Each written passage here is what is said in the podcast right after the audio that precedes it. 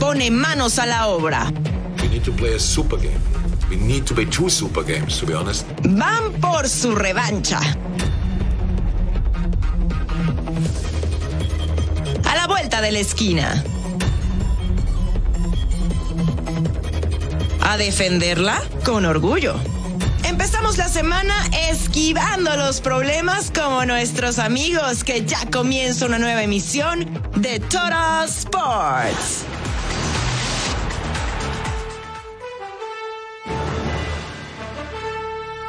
Sí, están en el lugar correcto. Bienvenidos a Total Sports. Esperemos que hayan pasado un excelente día de los presidentes, día de asueto en la Unión Americana. Y a todos nuestros compañeros camarógrafos y camarógrafas en Fox Deportes, un abrazo por el Día Internacional del Camarógrafo y el Fotógrafo. ¿Qué no, partner? ¿Qué no? ¿Qué haríamos sin ellos? Muchas Así es. felicidades. Bienvenidos a Total Sports en un día con mucha información deportiva. Y Diego Coca lo prometió y lo está cumpliendo. Está visitando prácticamente todos los encuentros que ha habido en la Liga MX. Y hablando de eso, tenemos que repasar lo que pasó en la jornada 8, partner. Sí, por de supuesto. todo. Tenemos dos equipos invictos, América y Tigres, dos equipos que no saben ganar, Mazatlán y Querétaro, y que por cierto se enfrentaron. Esto está bueno y lo que le sigue. Así el recuento de los daños de la jornada 8 de la liga que nos mueve. Octava jornada en la Liga MX y mucha tela de donde cortar. Miguel Herrera regresó al Estadio Azteca, pero sus cholos cayeron 2 por 1 con América. Los del Tano ya vuelan alto y cumplen un año sin perder en casa. Los chicos también entendieron que era una semana clave para, para estar ahí arriba donde siempre tiene que estar el club. Chivas derrotó con el mismo marcador a Pumas en Ciudad Universitaria. El rebaño de Paunovic sigue sumando en el clausura 2023. La verdad es que en ocho partidos el progreso es tremendo. En Pumas reconocen la problemática que viven. El equipo en resultados sí está en crisis, en funcionamiento no lo está. Cruz Azul respira con Joaquín Moreno, consiguió tres puntos de oro en Puebla, pero sigue la interrogante si alguien más llega al banquillo celeste. Creo que eso no nos corresponde a nosotros, creo que eso es de la, de la directiva y quien venga hay que darle la confianza. Rayados sufrió más de la cuenta y en tiempo de compensación se llevó el triunfo ante Necaxa para así mantenerse en lo más alto de la tabla. Viene el centro de Gobea. Centro. ¡Cabezazo! ¡Gol! ¡Cabezazo! Tigres es el escolta de su vecino. Ganaron por la mínima ante Atlas en el Jalisco y Diego Coca ya quedó en el pasado para los felinos.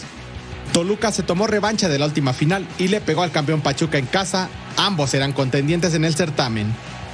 León salió vivo de la frontera ante los sorprendentes Bravos, 0 a 0 y un punto para cada quien. En San Luis, Santos rescató el empate 1 a 1 contra los potosinos que tuvieron el estreno goleador de Mateo Klimovitz. En duelo de la parte baja, Querétaro y Mazatlán se dieron la mano e igualaron 1 a 1 en la corregidora. Jornada con 21 goles donde ya se empieza a notar quiénes pelearán por el título en el fútbol mexicano. Y así las cosas en el clausura 2023 de la Liga MX tras ocho jornadas rayados al frente. Con una racha impresionante de victorias consecutivas, 21 puntos, le sigue otro del norte, los Tigres con 18. América, lugar número 3 con 16 puntos, le sigue el campeón Pachuca. Chivas es quinto en la tabla y le sigue los Diablos Rojos del Toluca. En el puesto número 7 en la tabla media, con 11 puntos, tenemos a León y un partido menos. Juárez se ubica en la octava posición. Santos con 9 unidades, un partido menos. En la décima posición, Atlético de San Luis con 9 unidades. Pumas con 8 puntos en el 11. Y en el 12, los Rayos de Necaxa con 7 unidades. A los de abajo, en zona de repechaje, está el Atlas, los Cholos, le siguen el Puebla, la máquina cementera que ya ganó, el Querétaro que no ha podido hacerlo, lo mismo que Mazatlán, pero ya tiene por lo menos un punto en este torneo. Diego Coca ha tomado muy en serio la labor que le han encargado como técnico de la selección mexicana y jornada a jornada ha dado cita en varios estadios para observar jugadores. Aquí parte de su trabajo en la Liga MX. A poco más de una semana de su presentación como entrenador de la selección mexicana, Diego Coca se ha metido de lleno en la Liga MX. El argentino ha estado en cinco encuentros del Clausura 2023. América contra Necaxa, Chivas contra Cholos, Puebla contra Cruz Azul, Pumas contra Chivas y Pachuca contra Toluca y ya marca una diferencia respecto al Tata Martino. Esta gestión empezó ahora. Lógico, hay, hay fecha del fútbol mexicano el fin de semana, así que atento para empezar a ver jugadores y empezar a pensar como seleccionador. El estratega argentino tiene como encomienda presenciar la mayor cantidad de encuentros para evitar las críticas que envolvieron a su antecesor por su indiferencia hacia el torneo local. Y aunque su llegada es blanco de críticas, Diego Coca se comprometió con la afición mexicana. Tener esta oportunidad de ser el seleccionador me pone en un compromiso muy alto y muy grande, así que lo que prometo es compromiso al 100% todos los días contra el rival que sea. Diego Coca tendrá su debut como seleccionador nacional durante el mes de marzo, cuando México enfrente a Surinam y Jamaica en el marco de la Nations League, aunque su gran cita será en el verano en la Copa Oro. Bueno, de Diego Coca, que a pesar de que cuando lo eligieron tuvo muchos eh, retractores, y ya lo decíamos en este espacio que había que apoyarlo, finalmente fue la elección para ser el seleccionador del Tri. Yo creo que lo está haciendo bien, está haciendo bien el ir a cada uno de los encuentros, el entender también cómo funciona nuestra liga, que bueno, ha sido parte de ella, y el estar viendo el talento también en otros equipos en los que no había estado. Y además está haciendo para lo que se le contrató, porque esto también es parte de su trabajo, algo que jamás entendió el señor Gerardo Martino. Y dicen en el fútbol, y dicen muy bien, que goles son amores. Y aquí tenemos el Total Five Partner de la Liga MX, ¿te parece? De lo mejor de la jornada 8. Total Five. A ver, partner, dame el 5. Mira, es Germán Merterame. Este Merterame de Rayados es el único jugador en la liga, gracias mi querido Toñito, en que tiene gol anotado a favor y que tiene autogol. Pero este jugador de Rayados, qué manera de rematar el vuelo del portero, casi, casi, pero Berterame sigue haciendo goles para la causa regia. El 4, el tiro libre, que la bola hace un extraño, Leonardo Suárez. Ve nomás. Bueno, Ahí colaboró absolutamente todo el mundo y el arquero nada más se queda viendo, pero qué bonito efecto que agarra el balón y se va al fondo de las redes. El número 3 de nuestro conteo en el duelo entre Querétaro y Mazatlán. ¿Quién decía que no iba a pasar nada? Raúl Zúñiga. ¡Uy! ¡Qué manera de conectar la pelota, eh! Así como viene la deja botar y el derechazo para vencer la meta contraria. Bonito, se llenó de balón literalmente Zúñiga para uno de nuestros tantos en el Total Five. Nuestro número 2, Alejandro Martínez de Tijuana, al disparo fuera del área. Golazo. De esos que yo diría, partner, chavocho. Eso. Ve nada más cómo la acomoda. Ya sí, el arquero ni siquiera se mueve, no alcanza a llegar. ¡Qué gol, por favor! ¿Y si no está en el 2, cuál es el 1? Si ese estuvo chavocho, ese está chavochichimo de Charlie Rodríguez. Seleccionado mexicano. Se perfila, conecta derecha. Vea cómo vuela la pelota, vea cómo vuela el portero. ¡Golazo! Entre este Cruz Azul y Puebla y la máquina extra, extra, ya ganó en la liga que nos mueve. En Atlas necesitan olvidarse lo antes posible de la derrota ante Tigres y empezar a tomar rumbo con buenos resultados en el clausura 2023. Desde Guadalajara, José María Garrido nos tiene el reporte completo con la actualidad de los rojinegros. Aunque los resultados no han sido buenos para los rojinegros del Atlas en las últimas jornadas y la presión sigue en aumento para el técnico Benjamín Mora después de que no llegan los buenos resultados ni en calidad de visitante, pero tampoco en casa hay buenas noticias en el plantel del Zorro. Luego de que el pasado fin de semana se lastimara Anderson Santamaría en el partido contra los Tigres, futbolista que tuvo que abandonar el terreno de juego por una molestia tras una barrida ya sobre la parte final del encuentro ante el equipo universitario. Sin embargo, en la práctica de este lunes, el futbolista Inca apareció realizando todo el entrenamiento y arranca la semana dispuesto para enfrentar el próximo fin de semana a las Águilas de la Brica de vuelta en el Estadio Jalisco para el conjunto del Atlas que necesita volver a la senda de la victoria luego de que en el actual torneo solamente ha conseguido un triunfo. Atlas trabajará esta semana pensando, por supuesto, en volver a la senda de la victoria, pero por supuesto enfrentándose a un equipo que ha conseguido buenos resultados en lo que va de esta campaña. Informó desde Guadalajara José María Garrido. Gracias, estimado Chema Garrido, desde Guadalajara, Jalisco, ahí en la Minerva.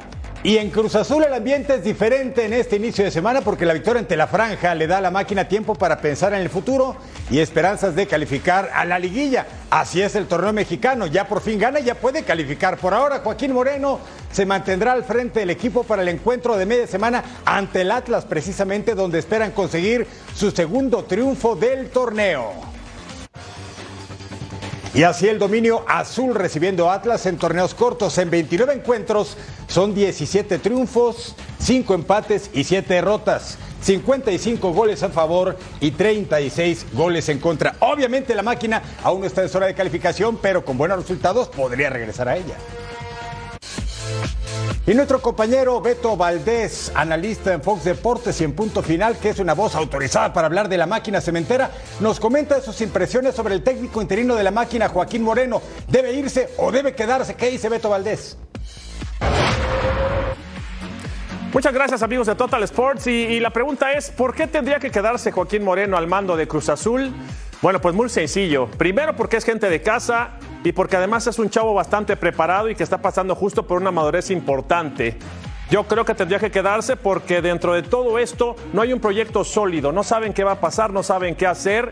Y si van a eh, traer a otro técnico, yo creo que sería buen momento como para estabilizar lo que está pasando con Cruz Azul, dejar a Joaquín en el mando, insisto, y a partir de ahí empezar a planear. Yo creo que Joaquín es una persona capaz y que junto con Joel Wiki pueden sacar buenos resultados pensando, pensando en que el torneo mexicano califica prácticamente 12. ¿Y por qué tendría que no quedarse? Yo creo que justamente por lo que comentamos, no hay un proyecto sólido, no hay estructura, no hay procesos, no hay camino en Cruz Azul. Ojalá por el bien del equipo, que Joaquín tenga un buen cierre de torneo, ojalá que lo dejen trabajar y ojalá por la afición de eh, la máquina cementera de Cruz Azul, que el equipo camine y que se pueda meter hasta donde más lo consiga. Gracias amigos de Total Sports, un abrazo grande para todos. Gracias a nuestro compañero Beto Valdés, totalmente de acuerdo con su opinión. ¿eh? Yo creo que Joaquín Moreno, al ser alguien de casa y que ha estado en repetidas ocasiones como técnico interino de Cruz Azul y que conoce perfectamente cómo funciona y cuáles son las necesidades de este equipo, sí debería quedarse por lo menos para terminar de clausura 2023, tratar de entrar a mejores puestos y tal vez sí desarrollar un proyecto completo para intentar quedarse, ¿no? No suena mal. Cruz Azul estaba hablando con gente de alto octanaje. Hablamos de Hugo, hablamos de Tuca, hablamos de Mohamed, de Palencia, del Jimmy. A final de cuentas, son hombres que cobran muy caro, ¿eh? El caso de Joaquín Moreno, el ingeniero, no les va a salir tan caro y tal vez les dé mejores resultados. Pero bueno, eso lo dirá Cruz Azul en los próximos días. Y nosotros, en todos sports, al regresar, fútbol de España, fútbol del sótano, así literalmente, ¿eh? esto y más aquí en Toros Sports.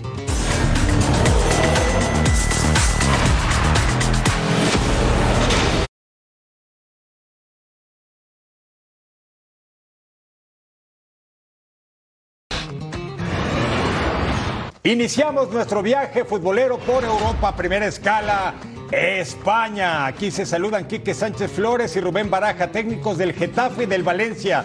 El conjunto Che, el Valencia, está en peligro inminente de descender. En 104 años de historia solamente han descendido en una ocasión, campaña 85-86. Y aquí estaba el remate de Samuel Lino al centro de la portería, rechaza el portero. Centro de Gastón Álvarez, de cabeza, Munir el Haddadi. El arquero manda a tiro de esquina. El encuentro estaba bueno en la cancha del Coliseo Alfonso Pérez, pero el tanto no llegaba. El Getafe, dos empates seguidos ante Vallecano y Atlético, pero ya tiene seis sin ganar. Y después de ese tiro de esquina de Domingos Duarte, de cabeza el arquero Ataja y llega Borja Mayoral y contrarremata de cabeza. Bonito para la foto en ese día del fotógrafo. Y luego al 47, remate de Justin Kluivert, dispara al centro del área y así se incorpora el hijo de Patrick, gran delantero de la Naranja Mecánica. Y después del córner, recentro y Borja Mayoral llega a empujarla y así abre el marcador para el Getafe que arrancó el partido como lugar número 19 en la tabla. Así se marcan los goles cuando hay problemas y al 86, Kluber pase filtrado para Fran Pérez, remata y anota, pero se anula el tanto. El Valencia pierde otra vez, 8 sin ganar en liga lugar 18 en la tabla. Está tremendo, ¿eh? 19 ya con esta derrota. 20 puntos del equipo naranjero, que es el cuarto con mejor registro histórico en la Liga Española y quinto en cuanto a conquista de títulos. El lugar 15 es Valladolid, le sigue el Getafe, que ya subió fuera de zona de descenso. Sigue Almería. Hoy, si terminara la liga, se van Cádiz, Valencia y la escuadra del Elche. ¡Vámonos a Italia! Torino con una buena campaña entró en la jornada en el puesto 7 de la tabla, enfrentaba a Cremonese que está en el extremo opuesto. No ha conocido la victoria en 22 jornadas. Johan Vázquez no fue convocado por acumulación de tarjetas, cabe mencionar. Acá después del tiro de esquina, el rechazo le queda a Per Schurz, le deja Iván Illich, es derribado en el área penal, lo cobraba Antonio Sanabria, el paraguayo, y lo hace de manera excelsa, 1 por 0. Saque de banda para Cremonese, balón al área, Frank Jadut Peina, serie de rebotes, le queda otra vez a Frank que le pega. Y ahí está el gol del ex del Milan que pone el empate al 54. Qué bonita anotación. Recupera el Cremonese el pase para David Okereke. Le pega, tapaba la defensa, le queda Manuel Valeri. Y sí, él le pega ese golazo y se va con la afición a celebrar porque fue su primer gol para el italiano y pone arriba al Cremonese otra vez. Al 79 Ricardo Rodríguez gana el balón, Alexei Miranchuk deja para Wilfried Singo, recortaba, definía y ahí está el empate cortesía del de Costa de Marfil. Al final Torino y Cremonese no se hacen daño, empatan a dos. Bueno, mucha alegría ahí, ¿verdad? Y lo que les decía, Cremonese no conoce la victoria, lleva 23 partidos. Escuche bien, cero triunfos, 9 empates, 14 derrotas, 17 goles a favor contra 42 goles en contra. De hecho, Cremonese es actualmente el único equipo de las cinco grandes ligas en Europa que no ha conocido la victoria. Dejamos Italia, nos vamos hasta Portugal porque se disputa la jornada 21 de la Primera Liga. El Benfica en la cancha del Estadio Daluz se enfrentaba al Boavista y el Benfica pega primero. Remate de Rafa que ataja Bracali, pero el rebote le cae a Gilberto, el brasileiro, ex del Fluminense, Fiorentina, Vasco, que surgido de Botafogo y ya ganaba el equipo que tiene 37 ligas es el más histórico del fútbol luso, pero el empate llegaba por conducto de Yusuf. El jugador de Gambia recibe la asistencia de Kenji Gorrell de Curazao y el partido estaba empatado a uno, pero al 69 plancha de Vincent Sasso sobre Rafa Silva dentro del área. Sasso solamente se llevó tarjeta amarilla, se revisó en el bar y se decreta penal a cobrar. Yo Mario ataja a Rafael Bracali. Y así, con dramatismo, la pelota no entraba y yo a Mario lamentaba su hierro, pero el partido seguía. Al 81 el Benfica seguía atacando, pelota para Gonzalo Ramos, gol 13 de la campaña y ahí enseña el tatuaje. Qué recorte y apenas tiene 21 años de edad, ve el número en la playera. El número 88, es decir, todavía jugador de fuerzas básicas, pero subido al primer equipo y el 90 más 1, Joe Mario, el centro para Petar Musa, el croata, el de Boavista y así el Benfica, que ya está con un pie en los cuartos de la Champions al vencer de visitante al Brujas, sigue avanzando en Portugal, número 1, 3-1 Boavista. Vamos a ver lo que pasó entre Chávez y Sporting en el Estadio Municipal de Chávez. El penal para empezar al 6, el centro de rebote en Rodrigo Moura, busca Paulinho, se lanza, cae y para abajo Pedro González con el tiro desde los 11 pasos y ahí está el 1 por 0 al 7. Nos vamos al 33 disparo de Yao Teixeira, el ex Benfica, de fuera del área. Guárdame este balón. ¡Pum! Y ahí está el 1 a 1 y así nos íbamos ya al descanso. Segundo tiempo, disparo de Pedro González de fuera del área. Otra vez para él. Tiene el doblete y además es su gol número 12. Y ponía las acciones 2 a 1. Balón largo que controla González. Recorta el centro. El disparo de Nuno Santos que estaba ahí justo para terminar el trabajo y mandarla al fondo de las redes. Llega a 6 goles en la temporada Nuno Santos y ya ponía los cartones 3 a 1. Copper, centro desde la izquierda, el remate de cabeza de Héctor Hernández. En el último respiro, el español pone cifras definitivas, gana el Sporting y se queda en el cuarto lugar de la tabla. Posiciones en Portugal, el Benfica va al frente con 56 puntos. A 5 diferencia aparece el otro grande del país lusitano, el Porto, el Braga, ex de Diego Laines, 49. El Sporting de Lisboa tiene 41, el Vitoria 34 y el Casapía 32 al momento después de 21 jornadas. Bueno, y ahora hemos estado viendo mucho las partes bajas de la tabla, también como lo que nos comentabas del Valencia, que es una sorpresa que esté en ese lugar. ¿Y qué me dices del Cremonese?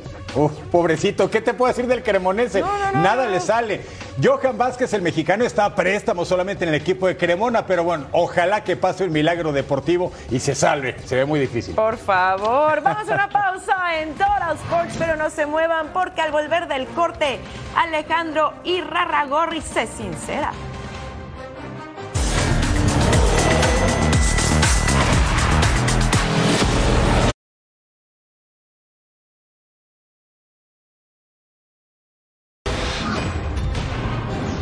Alejandro Inaragorri, presidente del Grupo Orlegui, habló en conferencia de prensa con temas realmente muy claros. La llegada de Diego Martín Coca como técnico de la selección mexicana y también del tema de la multipropiedad. El reporte es de Edgar Jiménez.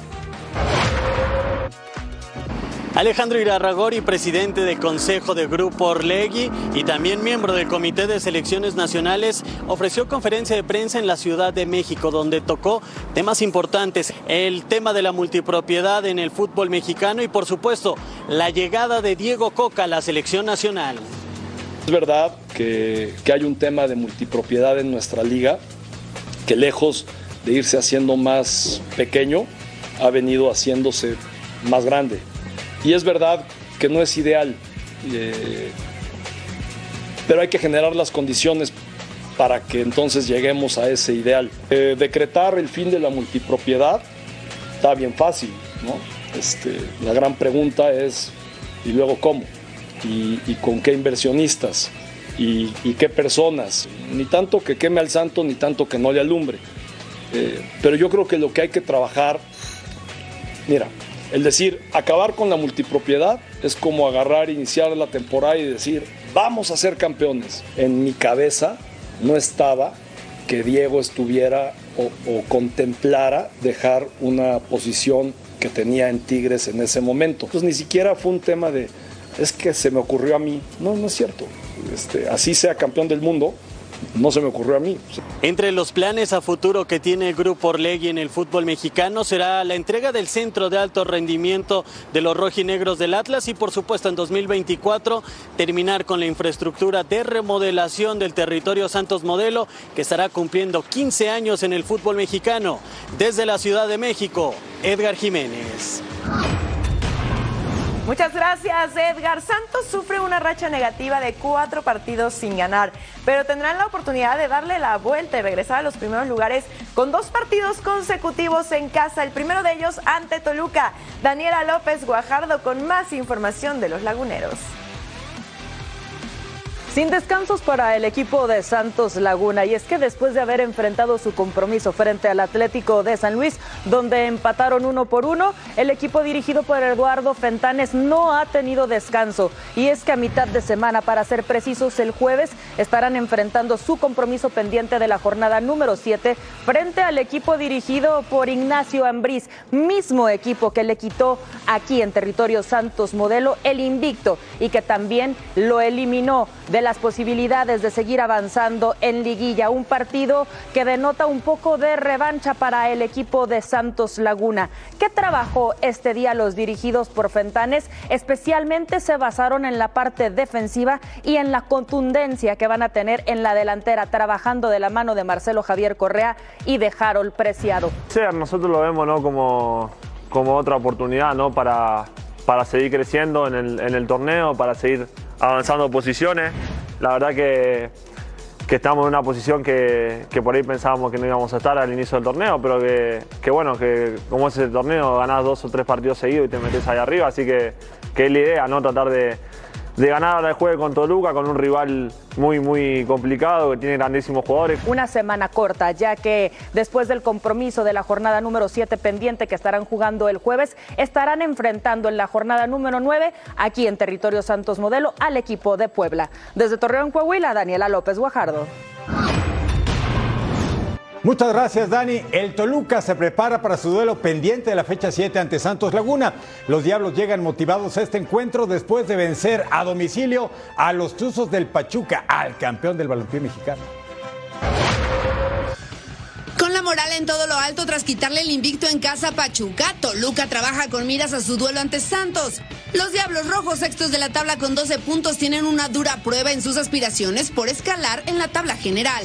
Esta semana que viene vuelvo a tener otra jornada doble, una salida también difícil y complicada contra Santos y después recibir a San Luis, pero nos tenemos que preparar bien para sacar dos buenos resultados. Nacho Ambriz conserva la calma, pues le gusta lo que su equipo está haciendo en la cancha.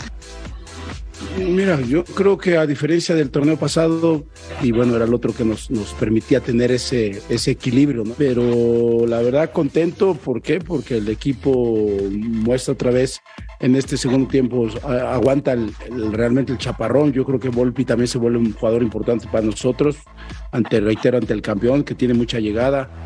Ambos equipos se enfrentaron en la jornada 4 del torneo pasado y la victoria fue para los del Estado de México en partido celebrado en el Nemesio 10. Este martes la selección mexicana sub-20 enfrenta a Colombia con la intención de ganar la W Revelations Cup y Pedro López, técnico del combinado nacional, habló previo al encuentro ante las sudamericanas. Paco Vera con el reporte. Este martes se llevará a cabo la última jornada de la Revelations Cup con los partidos entre Costa Rica y la selección de Nigeria a las 5 de la tarde y México enfrentando a su similar de Colombia a las 8 de la noche en punto. Escuchamos a Charlín Corral, quien habla específicamente de lo que hay que mejorar de cara a este partido final en la Revelations Cup. cuando empatas pues te vas con una sensación eh, un poquito como que no tan buena eh, porque creo que se jugó bien por, por muchos momentos y en el caso de las delanteras pues eh, creo que es cuestión lo hemos hablado de, de sabernos mover de estar de no llegar antes al área creo que tener un poquito más claro los tiempos cuando hay que hay que moverse. Eh, pero bueno lo importante es que se está llegando. Creo que Pedro nos da toda la información bastante masticada para que al final nosotras futbolistas lleguemos al partido con todos los detalles listos, con la información de cada una de las posiciones, qué es lo que pide, qué es lo que quiere y qué es lo que demanda eh, ese partido y creo que, nos está sirviendo de gran ayuda. Lo más importante es ser fiel a un estilo, fiel a la característica de la jugadora mexicana, que somos ofensivas, este, que somos aguerridas. Entonces yo creo que regresar a esas bases ¿no? de lo que es la jugadora mexicana. Por cierto, Colombia no va a poder contar con su delantera Mayra Ramírez, quien sufrió una intervención quirúrgica de último momento el día domingo, luego de un choque con su arquera para acomodarle el tabique nasal. Desde León, Guanajuato, Paco Vela. Gracias Paco Vela. Veamos en los encuentros que tendremos para este martes 21 de febrero en el Women's Revelation Cup. Nigeria va a enfrentar a Costa Rica y el combinado nacional va a enfrentar a las cafetaleras. Mucho éxito para México. La selección mexicana femenil ha participado en tres Copas del Mundo, pero la última fue en el 2015 y solamente en una ocasión en Juegos Olímpicos y también ya pasó un rato. Es etapa de reconstruir y de regresar a mejores momentos y a un mejor presente al tricolor femenil partner. Y es una buena prueba contra Colombia que siempre ha sido bastante fuerte, así que mucho éxito para México que parece ir funcionando mucho mejor que antes. Vamos a una pausa en Total Sports, pero al regresar cada vez más cerca el inicio de la MLS.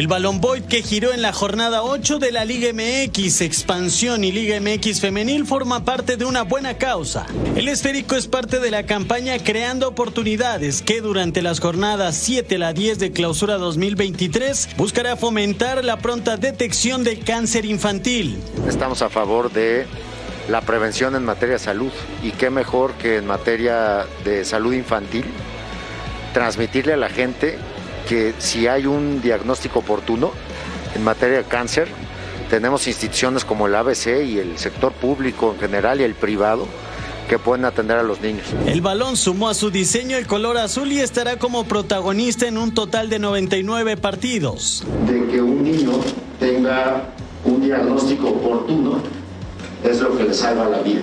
La Liga MX y Boyd vuelven a marcar un golazo con el balón azul. Es un partido que más allá del marcador busca dejar una huella importante en la sociedad mexicana.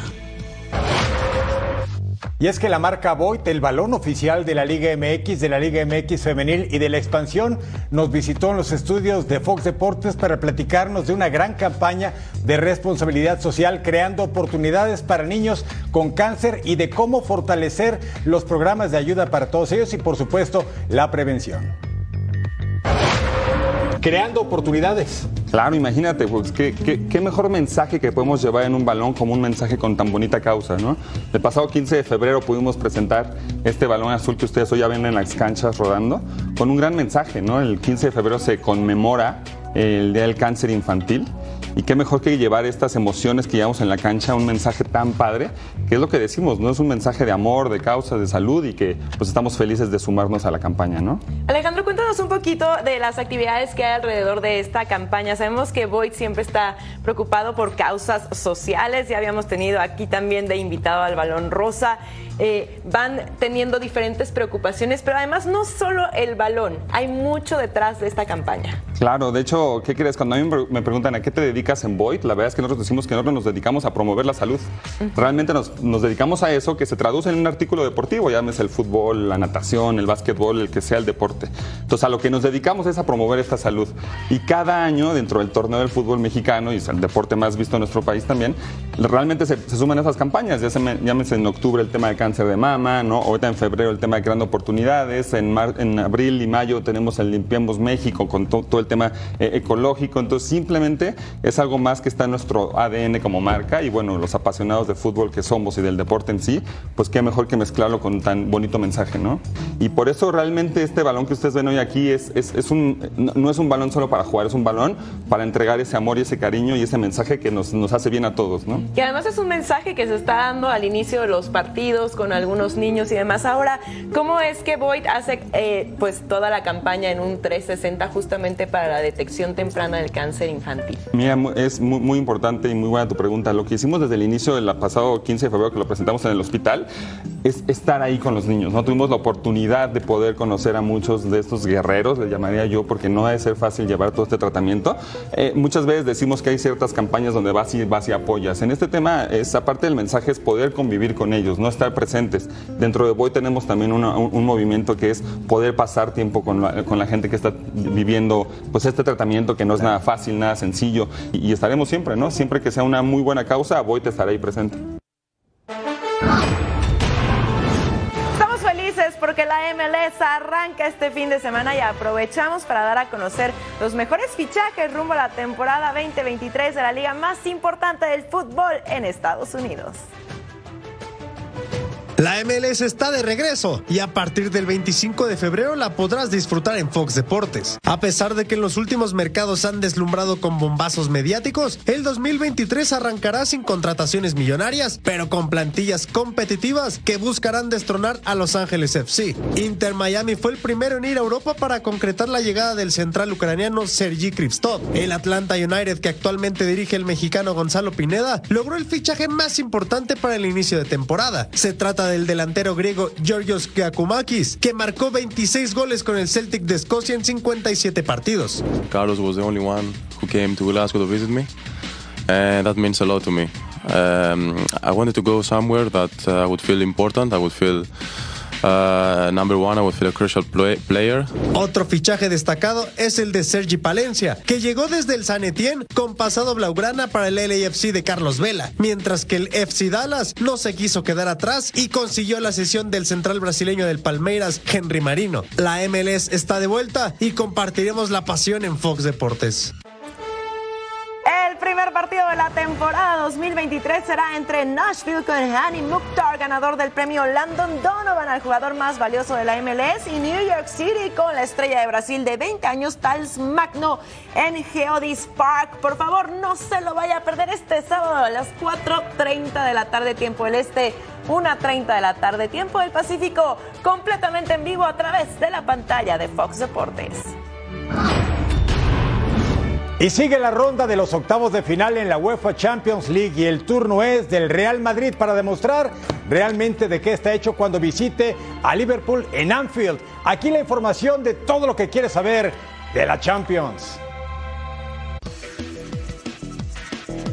Este martes se disputa el duelo más esperado de los octavos de final en la UEFA Champions League. Real Madrid visitará Inglaterra para enfrentar a Liverpool en duelo de ida en la reedición de la final de la última orejona en que ganaron los merengues. El conjunto blanco sabe que no se pueden confiar cuando visiten Anfield, una auténtica fortaleza del equipo inglés. Nos espera un partido muy importante, muy duro contra un rival muy bueno, especialmente en un estadio histórico, eh, con una, una afición tremenda. Con, la, con ilusión, la gana de hacerlo bien como lo hemos hecho el año pasado, teniendo en cuenta que es una eliminatoria muy complicada. Los Reds no viven su mejor momento, octavo lugar de la Premier League. Y por si fuera poco, su delantero Darwin Núñez está en duda por una lesión en el hombro. Pero una victoria sería el aliciente que necesitan. We need to. We need to play a super game. We need to play two super games, to be honest, um, to get through. But I have no problem with that because if you don't play your best, you don't have a chance. Real Madrid doesn't have to play their best and still have a chance. En el otro duelo, Napoli, líder actual de la Serie A italiana, jugará ante el Eintracht Frankfurt en Alemania. Chucky Lozano y su equipo quieren hacer historia. Están muy cerca de conseguir el Scudetto y buscan seguir avanzando en Champions. De esa manera, la mejor competencia a nivel de clubes del planeta nos tiene preparados dos grandes duelos. Es la UEFA Champions League. Y este martes, un auténtico clásico del balompié europeo de todos los tiempos, el Liverpool, con seis conquistas de la Champions contra el Real Madrid, el máximo ganador histórico, con 14 orejonas en sus vitrinas. Y el otro duelo, el Eintracht Frankfurt en Alemania contra el Napoli de Italia, que nunca ha ganado una Champions europea. Y podría ser la primera vez. Ahora, con respecto al partido entre Liverpool y los merengues, a pesar de que es en Anfield, Liverpool no va como favorito. No, por supuesto que no. El Madrid ahora sí es el bueno, dicen, para llevárselo. Dicen. Dicen. Vamos a una pausa en Total Sports. Al regresar, el Canelo anuncia su pelea. Y aquí te lo vamos a contar todo.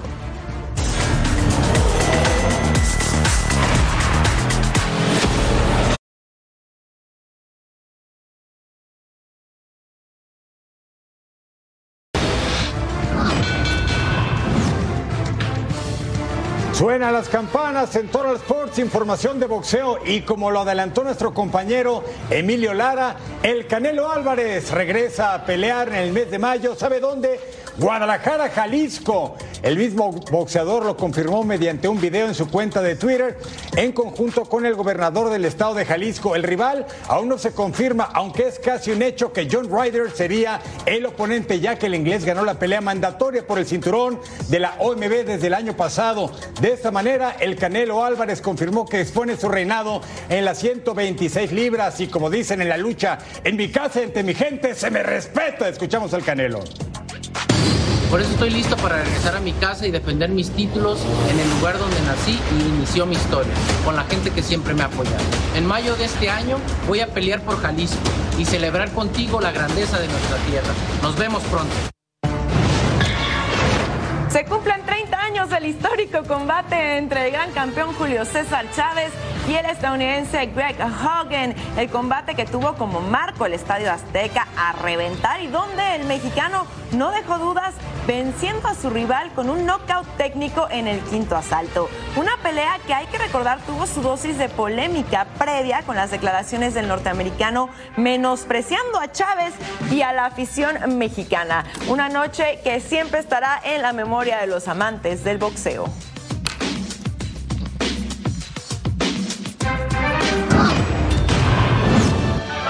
Mundial de Béisbol está cada vez más cerca y uno de los líderes del equipo mexicano es el pelotero de los Brewers de Milwaukee, Luis Urias. El infielder sonorense sabe que el combinado azteca tiene un gran roster para conseguir cosas importantes y poner el nombre de México por todo lo alto.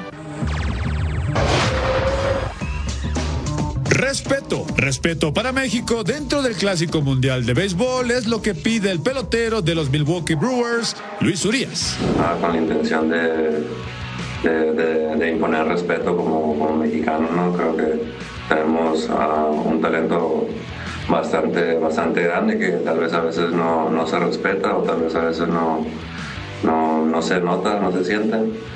Y creo que esa es mi responsabilidad, tratar de de hacer lo mío, pero tratar de poner el, nombre de, México en alto. El beisbolista sonorense habló del desánimo por parte de su familia al no poder contar con su hermano Ramón dentro de la selección por problemas del seguro. Pues era una, ilusión para nosotros poder, poder estar juntos allí representando a México, obviamente para, para mis papás también lo era, para mi familia, pero pues al, final de cuentas creo que, todo pasa por algo. Ah, obviamente, como digo, sí, sí, nos, aguitamos, pero ah, todo pasa por algo y pues ah, le dije a mi hermano que, esté, listo para que empiece bien la, temporada.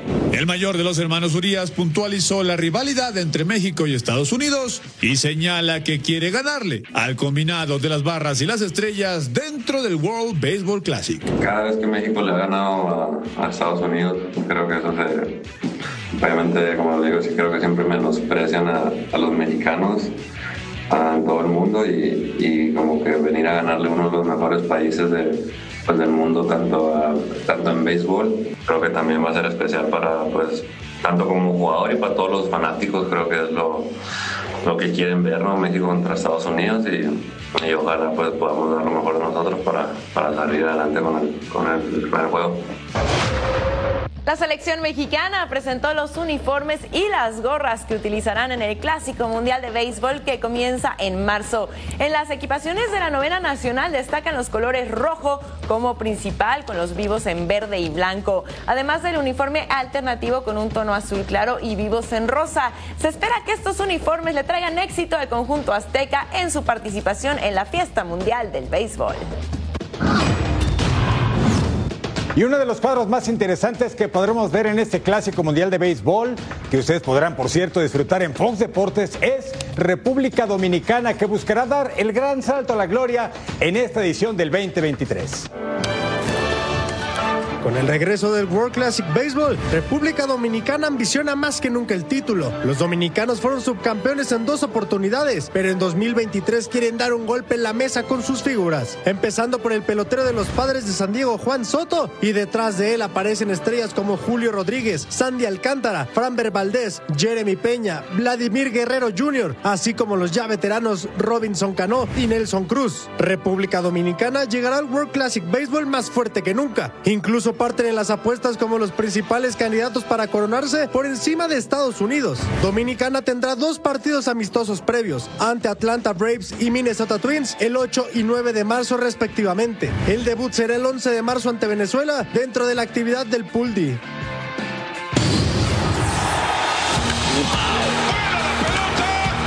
impresionante este Lucharon, pelearon y son los champions los Yankees comienzan ya su preparación rumbo a la próxima temporada y en la Fórmula 1 todo listo para los primeros test del 2023. Esto y más en la actualidad del mundo deportivo. Los Yankees de Nueva York arrancaron el Sprint Training. Harrison Bader visualiza un gran camino rumbo a la Serie Mundial, pese a tener 14 años de ausencia. LeBron James explicó la razón por la que salió de la duela en el juego de las estrellas de la NBA. Su equipo cayó 184-175 ante la quinteta de Giannis Antetokounmpo. And uh, try to get one little chase down block and got my finger caught in the rim. Uh, but I'll be fine. I'll be fine. I don't think it's uh, too much to worry about. But uh, for precautionary reasons, just had to, you know, take the rest of the night off. Esta semana comienza el test de la Fórmula 1. Las pruebas serán en el circuito de Bahrein y Lance Stroll es una de las bajas tras un accidente en bicicleta. Molly Picklum se proclamó campeona en Hawái dentro de la actividad del World Surf League Championship Tour. La australiana está en la cima de la clasificación femenina de la presente temporada. Partner, para tus siguientes vacaciones a surfear. Ya lo voy a ir preparando, ¿eh? No, no, cuidado. Al mar hay que tenerle mucho, pero mucho respeto. ¿Alguna vez viste la película Tiburón de Steven Spielberg? Claro, claro. Es un Yo creo que nadie volvió a ver el mar. De la misma antes, forma, ¿verdad? ¿no? Sí, ya sí, te sí. dio miedo. Ya, ya me puse a- pensar. Tranquilito, no Gracias. pasa Lo voy a hacer en- nada. en agua dulce, en una lagunita o en una alberca mejor. En una alberca de olas. Así es. Bueno, vamos a ir a una pequeña pausa en Total Sports, pero al toda la actualidad en el balompié mundial, en que ruede el balón.